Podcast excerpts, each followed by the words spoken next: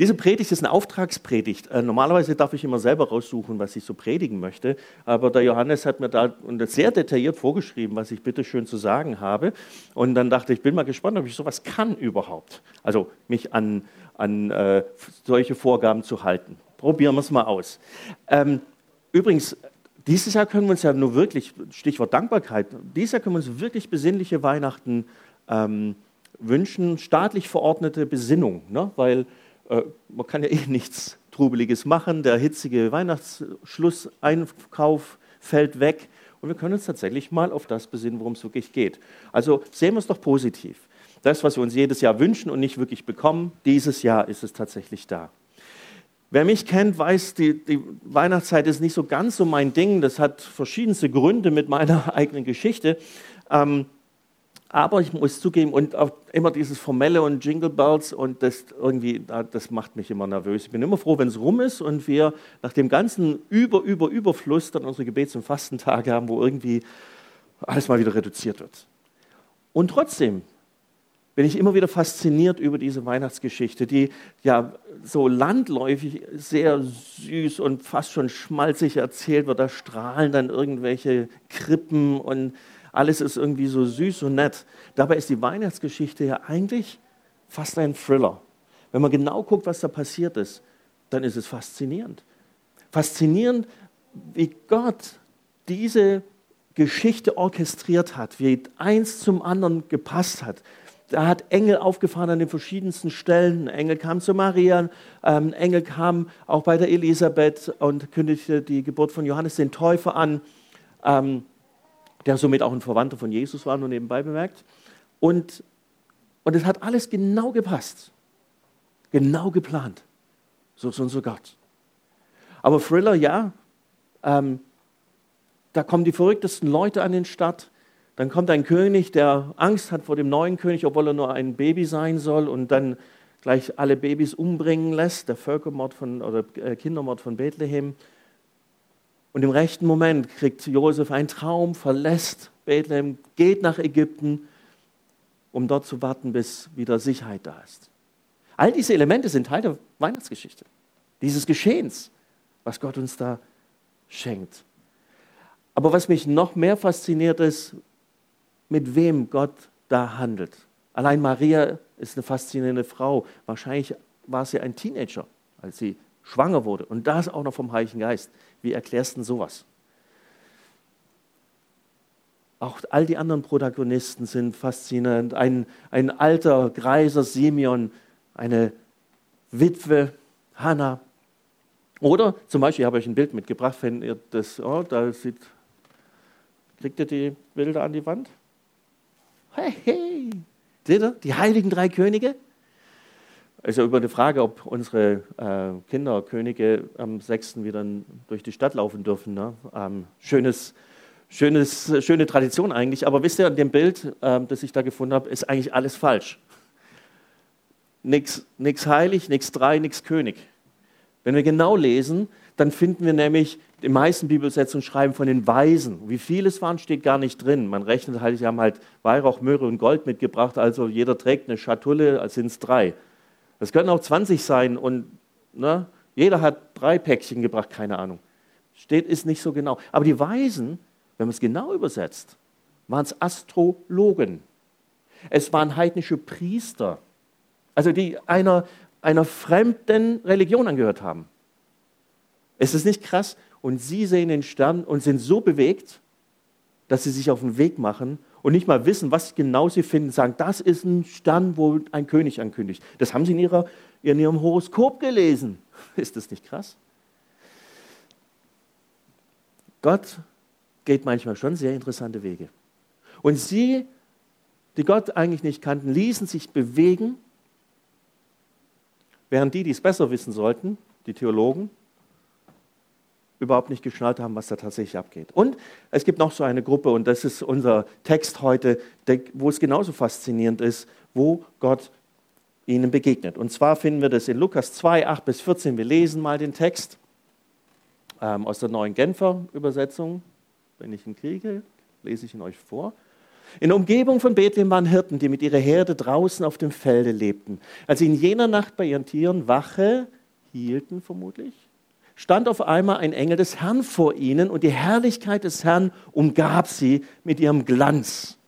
Sie erschraken sehr, aber der Engel sagte zu ihnen, ihr braucht euch nicht zu fürchten. Ich bringe euch eine gute Nachricht, über die im ganzen Volk große Freude herrschen wird. Heute ist euch in der Stadt Davids ein Retter geboren worden. Es ist der Messias, der Herr.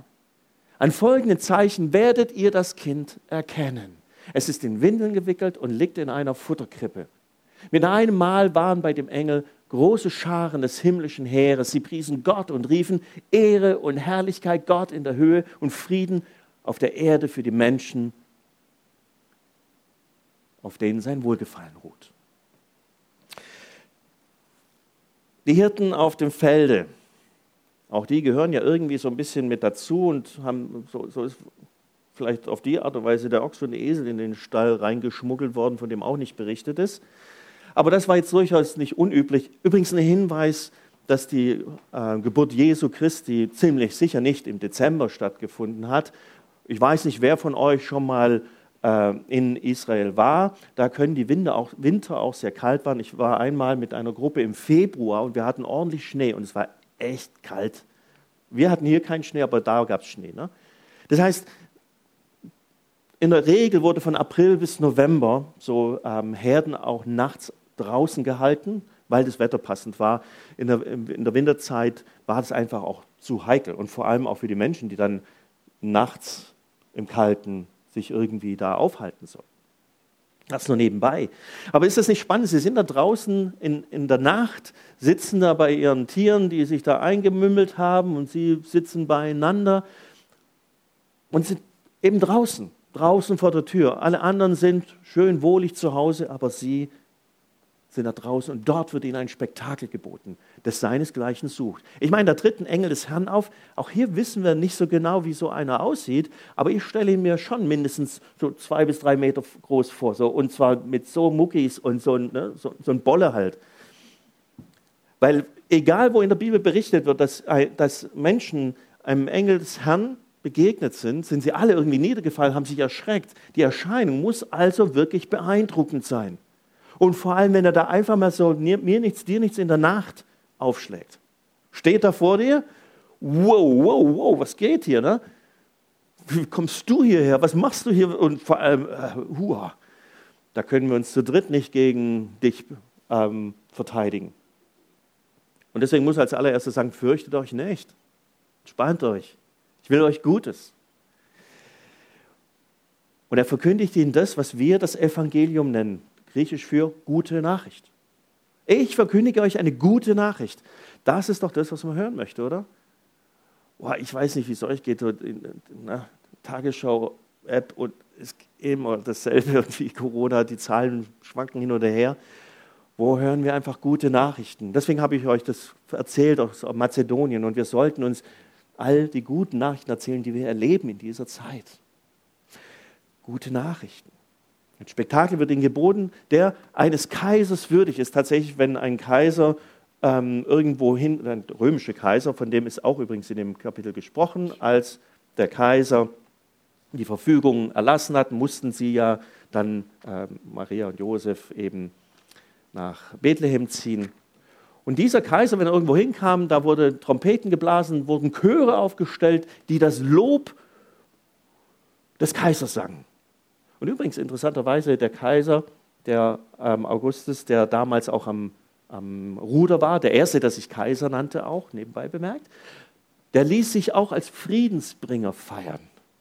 Er ließ sich als Herr Kyrios anreden, als der, der alle Macht in Händen hält. So kannten sie es. Und jetzt kommen die Engel daher und sagen genau diese Worte und berichten davon, dass es einen wahren König gibt, nämlich Jesus Christus. Wenn der Kaiser kommt in all seinem Gepränge mit seinen Leibwachen und mit Pauken und Trompeten, dann sehen wir, ja, das ist doch ein Kaiser. Aber die Engel kündigen einen König an, der in Windeln gewickelt ist. Und ja, Ein paar erinnern sich noch daran, wie das war, wenn Kinder ne, Windeln gewickelt sind und mal ordentlich pupsen. Ne? Das riecht aber fein. Ne? Und dann heißt es immer, Papa würde ich jetzt wickeln. Ne? So. Mag man sich gar nicht vorstellen. Ne? Aber Jesus ist den ganzen Weg gegangen. Ist das unsere Vorstellung von einem großen König, ein Baby, das hilflos in der Krippe liegt? Wohl nicht. Eine seltsame Geschichte, die da passiert. Wollen wir nochmal die Stelle lesen? Ich habe sie euch nochmal aus der Volksbibel mitgebracht. Dann habe ich ein paar Gedanken dazu noch.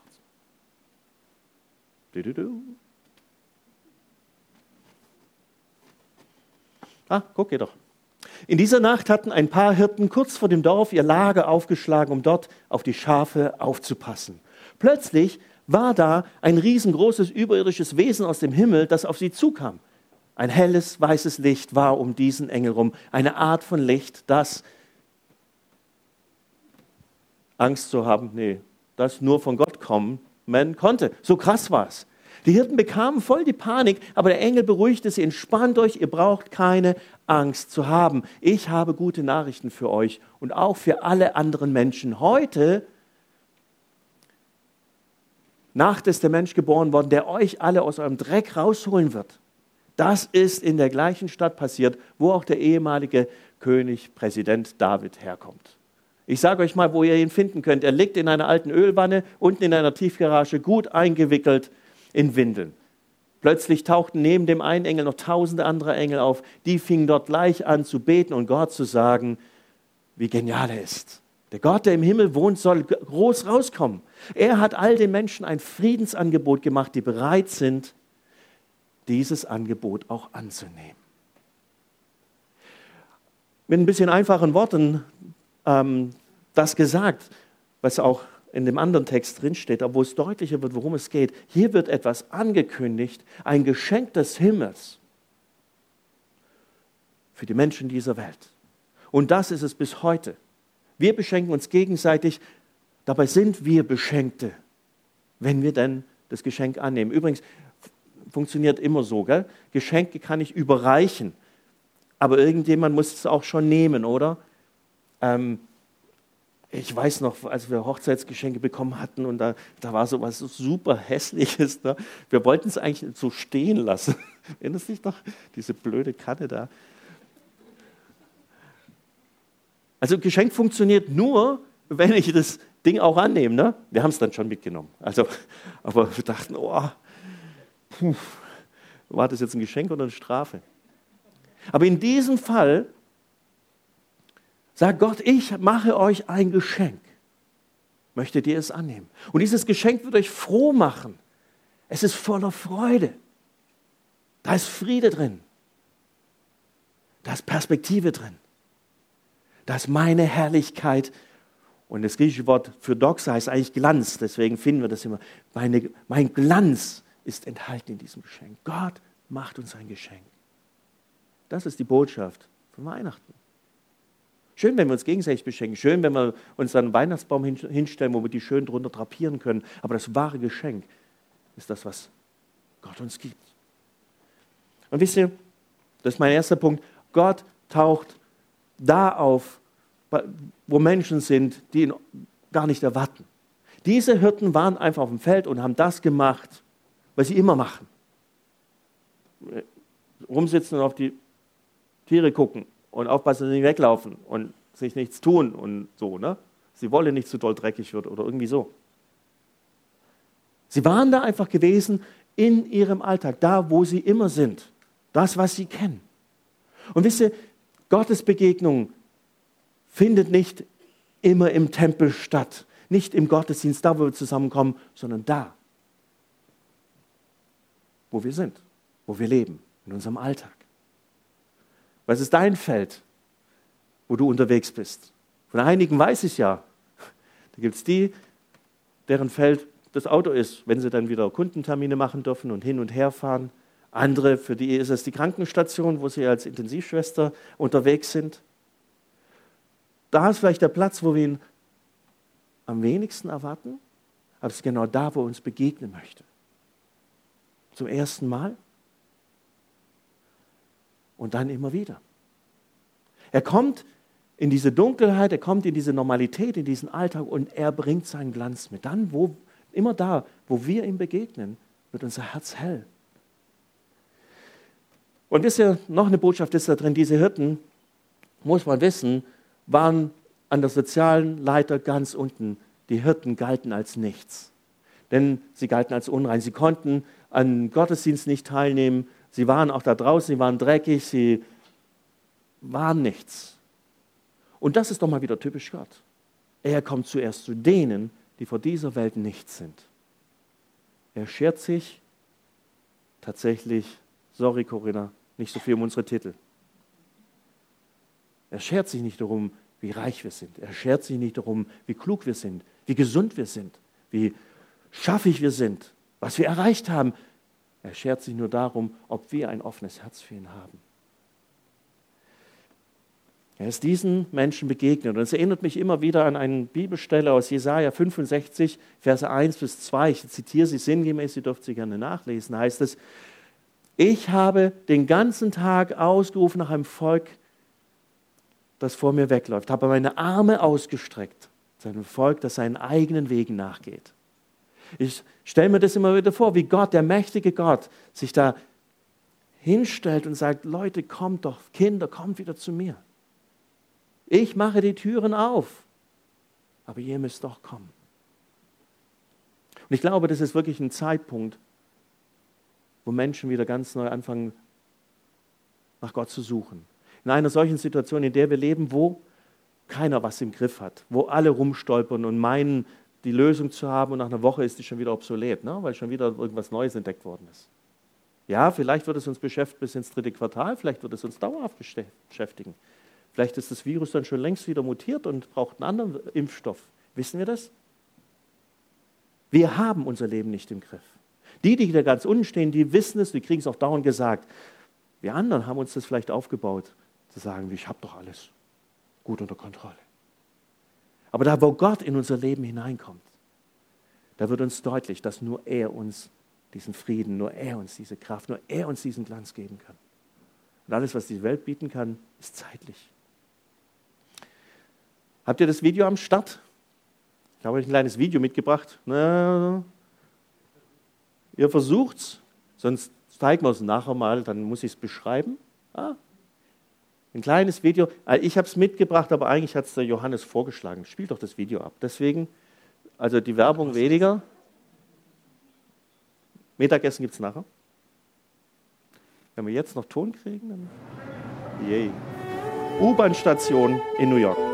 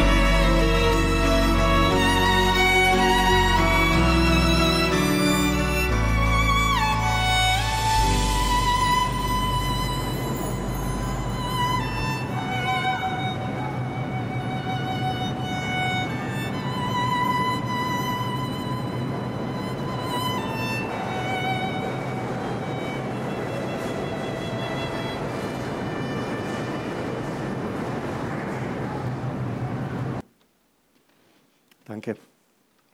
Do you see the gift? Siehst du das Geschenk?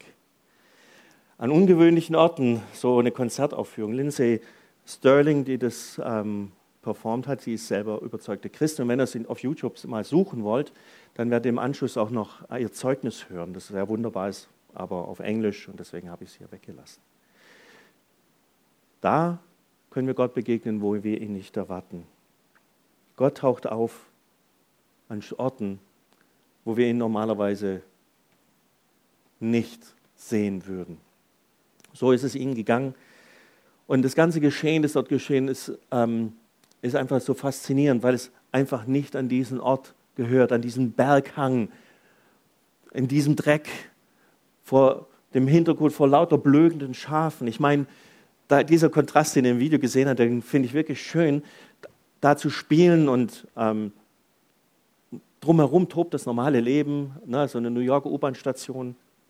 Aber eigentlich gehört so eine Performance auf die große Bühne, ihr habt gesehen, das war alles vor Corona, ne? auf die große Bühne und mit Scheinwerferlicht angeleuchtet. Das, was die Engel hier machen, gehört eigentlich auf die große Bühne und wird einfach so verschwendet an so ein paar Bauernjungs. Ich sag's mal so hart. Aber das ist unser Gott. Er scheut keine Mühen nur Kosten, um das, was er uns schenken will, auch so in Szene zu setzen, dass es uns umhaut. Jeder, der dafür offen ist, der kann dieses Geschenk empfangen. Vielleicht denken wir, dass Gott uns nicht sieht. Natürlich weiß er alles, sieht er alles, aber wie kann er denn alles übersehen? Und außerdem bin ich doch nicht wichtig, oder? Aber Gott sieht uns. Gott sieht jeden Einzelnen. Gott sieht uns in unserem Feld. Gott sieht uns da, wo wir am Kämpfen sind, herausgefordert sind.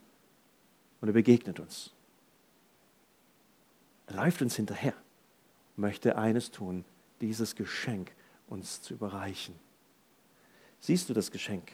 Bist du bereit, es anzunehmen? Zum Schluss das Ende der Geschichte möchte ich euch noch vorlesen. Das ist mein dritter und letzter Punkt. Daraufhin kehrten die Engel in den Himmel zurück. Da sagten die Hirten zueinander, kommt, wir gehen nach Bethlehem. Ihnen war klar, welche Stadt gemeint war mit der Stadt Davids. Wir wollen sehen, was geschehen ist und was der Herr uns verkünden ließ. Sie machten sich auf den Weg, so schnell sie konnten, und fanden Maria und Josef und bei ihnen das Kind, das in der Futterkrippe lag. Nachdem sie es gesehen hatten, erzählten sie überall, was ihnen über dieses Kind gesagt worden war. Und alle, mit denen die Hirten sprachen, staunten über das, was ihnen da berichtet wurde. Maria aber prägte sich alle diese Dinge ein und dachte immer wieder darüber nach. Die Hirten kehrten zu ihrer Herde zurück. Sie rühmten und priesen Gott für alles, was sie gehört und gesehen hatten. Es war alles so gewesen, wie der Engel es ihnen gesagt hat. Dieser Teil der Geschichte ist absolut notwendig. Sie haben die Verkündigung, sie haben es gehört, sie wissen darum. Aber sie müssen sich auch aufmachen und sie sagen, komm, lasst uns losziehen, die Herde zurücklassen und zu schauen, ob wir sie finden. Sie sind durch Bethlehem marschiert, haben in in jeden Stall reingeguckt, wo sowas möglicherweise sein kann. Bethlehem war nicht keine besonders große Stadt, aber ein paar Ställe wird es schon gegeben haben in einer landwirtschaftlichen Gesellschaft. Sie haben nicht aufgegeben, bis sie es gefunden hatten. Und da war nicht mehr der Engel und der Glanz und die ganzen Leuchten. Der Stern von Bethlehem, der wird ja immer schön über die Krippe drüber gehängt. Da war es nicht mehr so. Auf einmal war wieder der Alltag. Aber Sie bekommen Zuversicht und Glauben, weil sie es gefunden haben, wie es ihnen verkündet worden ist. Jesus liegt da in einer Futterkrippe. Ihr Mütter, fändet ihr das lustig? Einen alten Lappen als Windel, eine Futterkrippe, kein richtiges Bett, wahrscheinlich auch nicht sonderlich gut geheizt. Das ist ärmlich. Unser Gott kam in unsere ärmliche Situation. Die Hirten fanden es, wie es ihnen gesagt worden ist, und sie nahmen dieses Geschenk an. Von dem Moment an wussten sie, Jesus ist der Herr. Jesus ist der Messias. Das, was ihnen verkündet worden ist, ist wahr. Und darauf kann ich mein Leben bauen. So möchte ich euch neu wieder Mut machen oder vielleicht zum ersten Mal Mut machen, diesen Jesus so anzunehmen, aufzunehmen, Denn das, was die, der Engel gesagt hat, es ist wahr. Er ist der Messias. Er ist das Geschenk Gottes. Aber wir müssen dieses Geschenk schon annehmen und aufpacken und erlauben, dass es uns verändert. Glaube ist nicht, dass wir irgendwelche Grundsätze kennen und wissen. Glaube ist eine Beziehung. Und Jesus möchte diese Beziehung mit uns beginnen und leben. Amen.